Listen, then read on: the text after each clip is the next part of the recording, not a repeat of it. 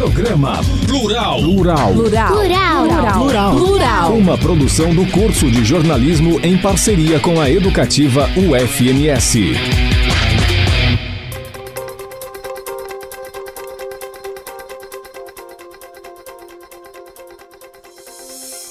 Olá, ouvintes. Bem-vindos a mais uma edição do Plural. Eu sou o professor Marcos Paulo da Silva, docente do curso de jornalismo da Universidade Federal de Mato Grosso do Sul. No programa de hoje, exibiremos aqui no Plural mais uma edição do podcast Sem Barreiras, programa experimental produzido pelos acadêmicos de jornalismo e de educação física da UFMS na disciplina Jornalismo Esportivo no segundo semestre de 2019. Olá, ouvintes! Começa agora o Sem Barreiras, programa produzido na disciplina de jornalismo esportivo da Universidade Federal de Mato Grosso do Sul. Eu sou Daniele Matos. E eu sou Camila Andrade.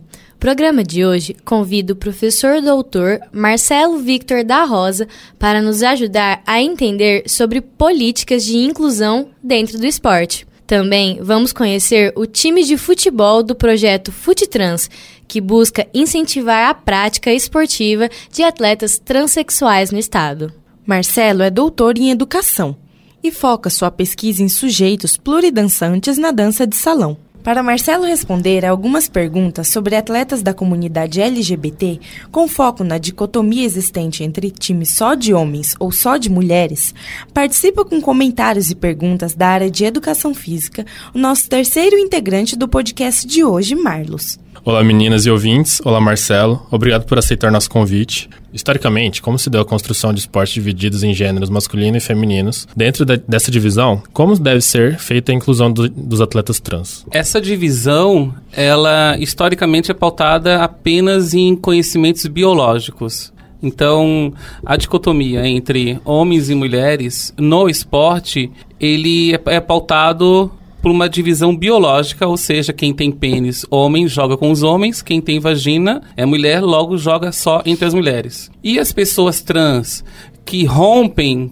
com essas barreiras dicotômicas embaralha um pouco essa noção e, e, aí causa uma série de uh, constrangimentos ou dúvidas, estranhamentos para com as pessoas para pessoas que jogam, pessoas que assistem, pessoas que uh, as instituições esportivas e por aí. Marcelo, os Jogos Olímpicos do Rio 2016 houve uma liberação para que atletas trans pudessem participar dos Jogos. E sabendo das dificuldades e preconceitos enfrentados por essas pessoas transgênero, nós gostaríamos que você explicasse quais as diferenças entre pessoas cis e transgênero e ainda quais as dificuldades encontradas por pessoas transgênero ao jogarem contra pessoas cisgênero.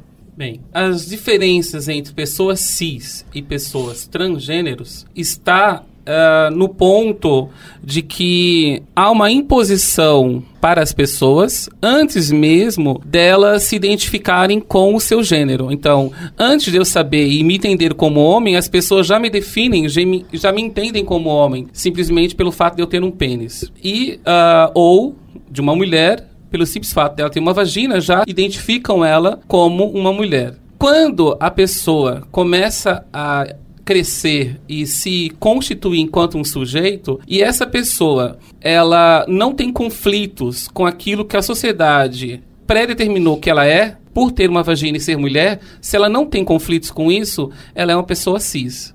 Agora, se ela não se identifica com essa forma como a sociedade vem é, identificando e representando ela, aí a gente considera uma pessoa trans. Então, uma pessoa trans é aquela que não está em conformidade com as identidades que foram impostas a ela. Porque, por escolha, ela não se identifica com os atributos biológicos e sociais que foram impostos a ela antes mesmo dela poder se identificar e se, e se entender enquanto sujeito de um determinado gênero que não uh, o que foi imposto pela, pelo, pela medicina, né? Que quando o médico tira, ou quando ele faz, quando tira, quando eu digo, uh, quando tira da barriga, né? Ou quando faz lá um ultrassom, ele vai no, no aparelho genital.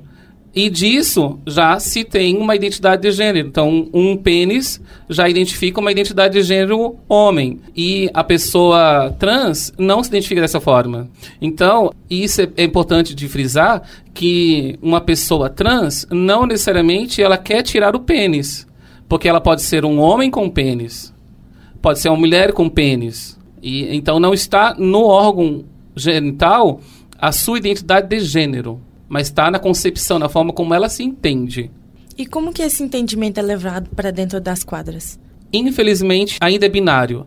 Então, uh, se entende que as mulheres, elas são mulheres porque têm vagina, e essa vagina é uma vagina que, que veio desde, desde a barriga da mãe, ou seja, não é uma vagina construída é uma vagina adquirida biologicamente. E a mesma coisa com os homens, né? Eles têm pênis e esse pênis é biologicamente determinado desde o nascimento. E acho que o esporte, ele ainda nas quadras, ele ainda é dividido assim. Dificilmente rompe-se isso. Isso eu digo Uh, nos diferentes, nas diferentes manifestações esportivas, né? Desde a da, da educacional, desde aquela de lazer, desde aquela voltada para a competição. Infelizmente, esse modelo binário, ele, ele abrange todas essas manifestações do mundo do esporte. Em relação às dificuldades de uma pessoa trans jogar com uma pessoa cis ou vice-versa, onde elas aparecem, como elas acontecem? Primeiro, é importante de eh, contextualizar uh, a dificuldade dessas pessoas entrarem nesse universo por ser altamente sexista, exclu excluente. Então, uh, a gente pouco vê sujeitos trans nesse universo, porque ele é altamente excludente. E quando nós conseguimos enxergar alguém trans nesse universo, principalmente no competitivo, incomoda. Porque parece que ali não é o lugar dessa pessoa. Então, quando se fala, por exemplo, em prostituição e a gente pensa que as travestis estão lá, esse estereótipo, esse preconceito, não incomoda as pessoas. Parece que aquele lugar é o lugar delas, da noite, da escuridão, né? da prostituição. Então, esse lugar é o lugar delas.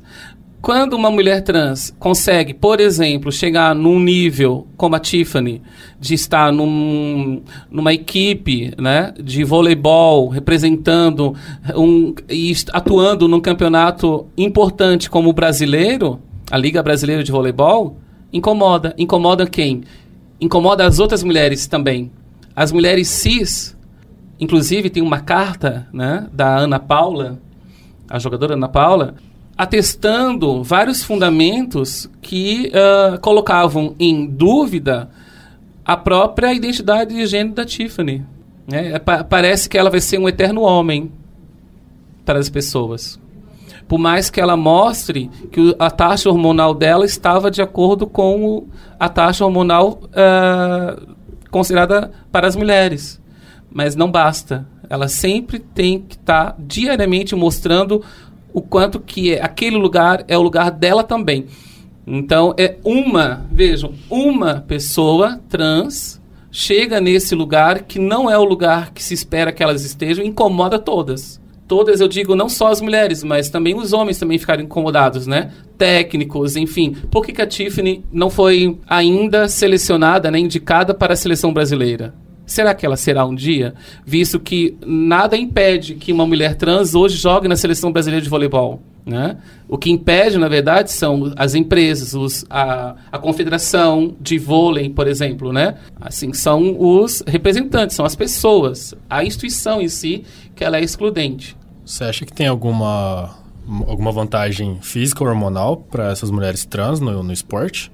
Então, pensar em vantagens em desvantagens, aí eu te, eu, eu, a gente pode pensar o contrário, né? Nesse mundo atual, viver com a pessoa trans é estar na desvantagem, é estar na diferença, é estar na exclusão, é estar à margem.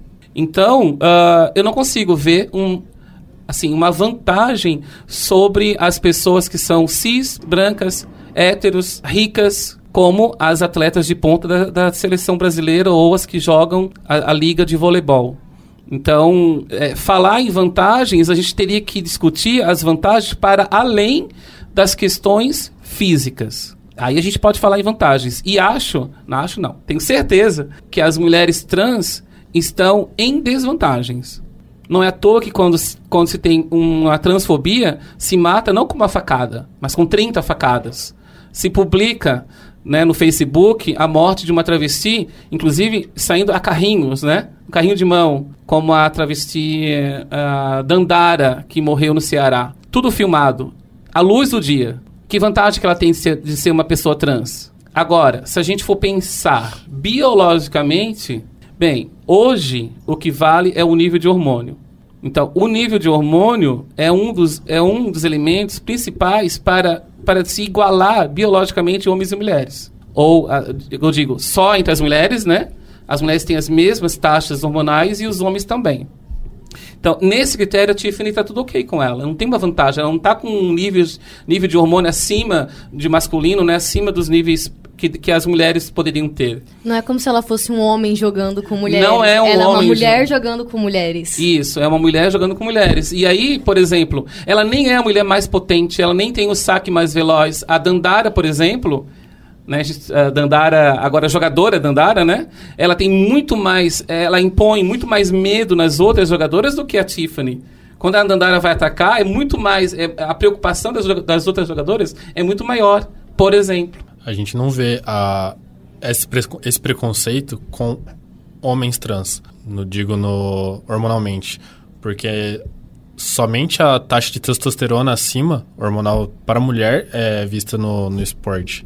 Agora, a taxa hormonal abaixo, ninguém, ninguém se importa. É, eu gostaria de ver um homem trans jogando futebol com os outros ou lutando boxe com os outros homens cis e eles alegando que uh, ele nasceu mulher e aí eles perderam a luta.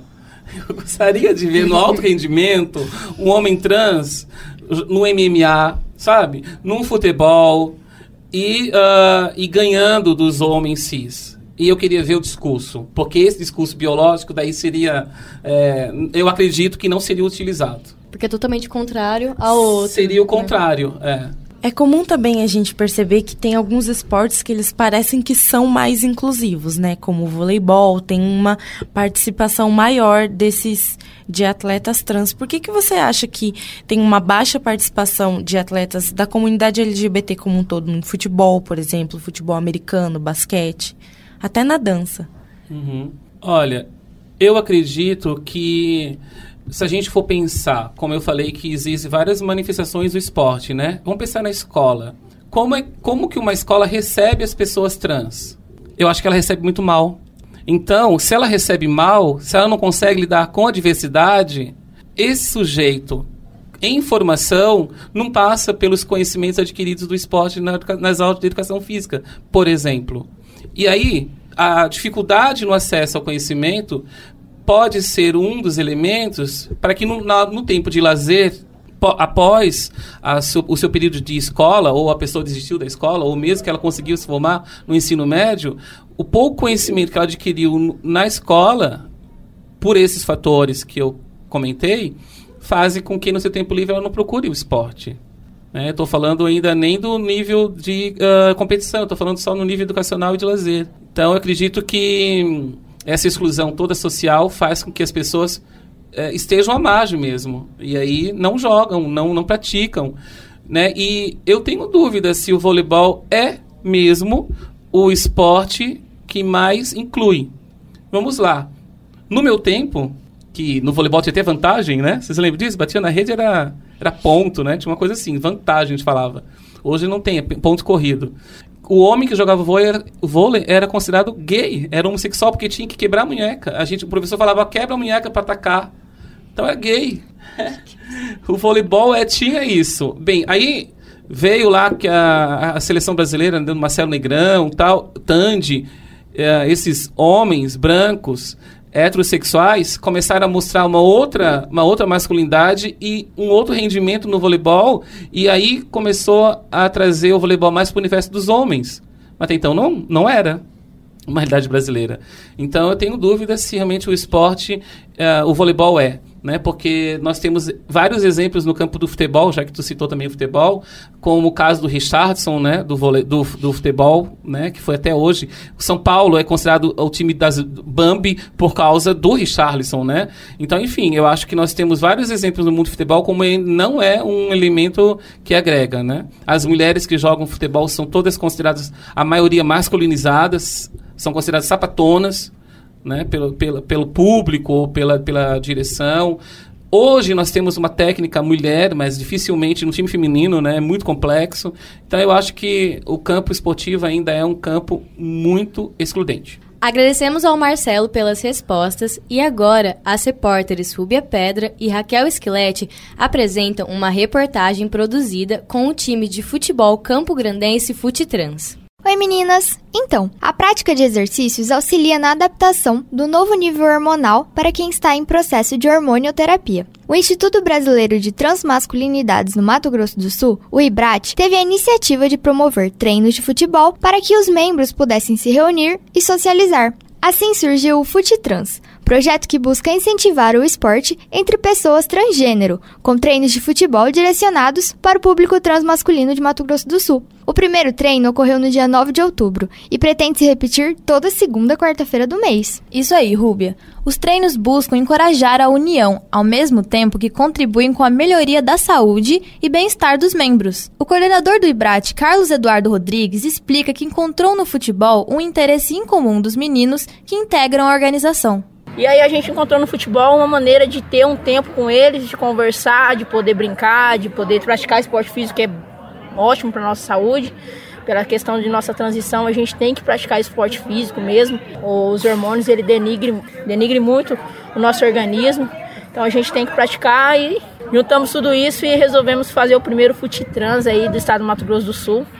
O foco atual do trabalho é divulgar o projeto, para que mais meninos trans possam participar e, no futuro, criar o primeiro campeonato de futebol trans masculino de Mato Grosso do Sul. E hoje é o primeiro dia nós estamos realizando e veio poucos meninos, mas a gente acredita que esse evento que vai ser uma vez no mês, ele só tende a crescer cada vez mais.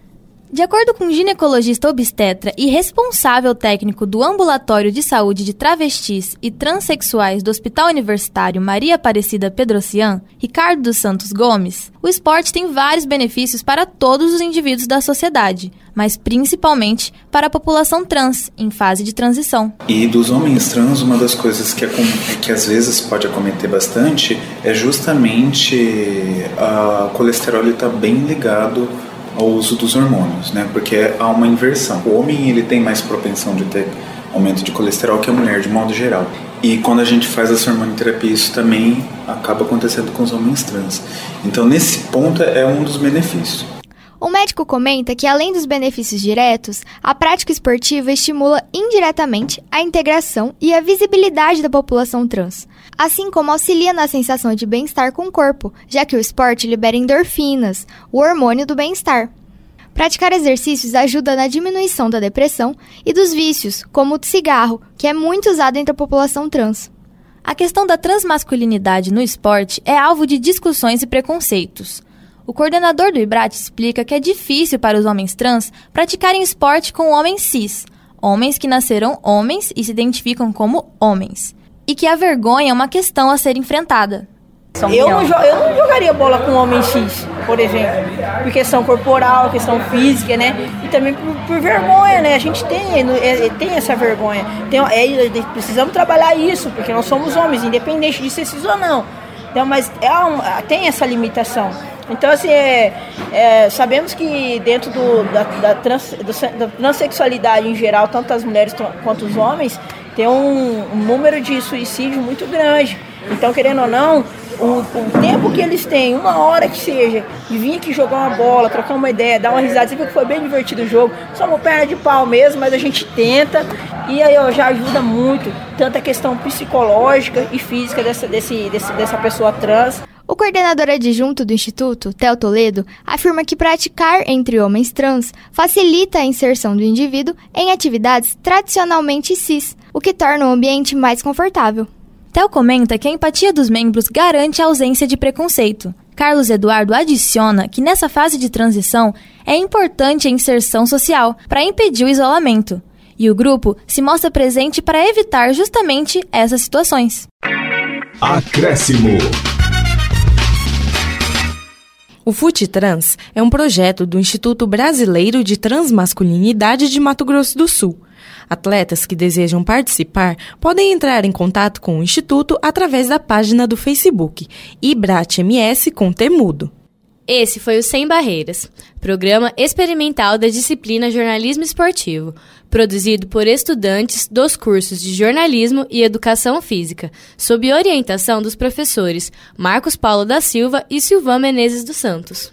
Na edição de hoje do Plural, exibimos mais um podcast Sem Barreiras, programa experimental produzido pelos acadêmicos de jornalismo e de educação física da UFMS na disciplina Jornalismo Esportivo, no segundo semestre de 2019, sob orientação dos professores Marcos Paulo da Silva e Silvan Menezes dos Santos. Este foi o Plural, projeto de extensão do curso de jornalismo da UFMS. Ficamos por aqui e até a próxima. Você ouviu o programa Plural. Plural. Plural. Plural. Plural. Plural. Uma produção do curso de jornalismo em parceria com a educativa UFMS. De volta na próxima quinta, 5 da tarde.